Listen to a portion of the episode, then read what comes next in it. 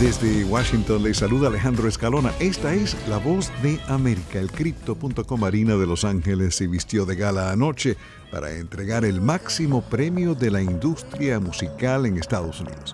La ceremonia de entrega del Grammy 2024 fue vista por, citamos, millones de telespectadores a escala global, según cifras aún no definitivas de la cadena CBS y el servicio de streaming Paramount Plus. Sisa, Billy Joel, Billie Eilish, Dua Lipa y Travis Scott actuaron en vivo. Trevor Noah, el anfitrión de la ceremonia, conocido por haber presentado The Daily Show de Comedy Central de 2015 a 2022, recientemente ganó un Emmy en la categoría de mejor serie de entrevistas.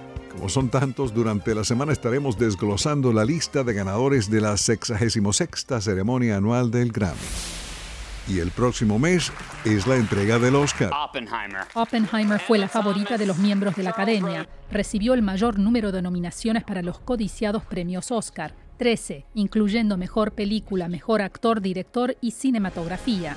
Le siguió la fantasiosa Poor Things, Pobres Criaturas, con 11 nominaciones, y Killers of the Flower Moon, Los Asesinos de la Luna, con 10, ambas también nominadas a Mejor Película, Director y Actriz. Barbie.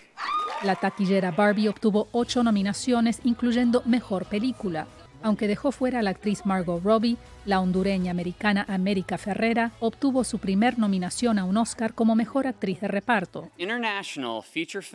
La Sociedad de la Nieve, el filme del director español Juan Antonio Bayona sobre la tragedia de los Andes, logró dos nominaciones por Mejor Película Internacional y Mejor Maquillaje. Según el crítico de cine Carlos Aguilar, la película española siento que siempre tuvo más oportunidad. Es siempre un intento de ver. El documental La memoria infinita de la directora chilena Maite Alberdi sobre una pareja que navega el Alzheimer también obtuvo una nominación.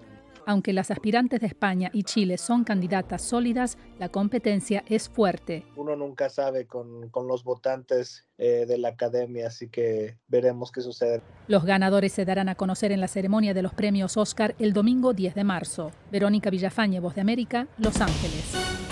Voz de América Radio Entretenimiento son las noticias del espectáculo.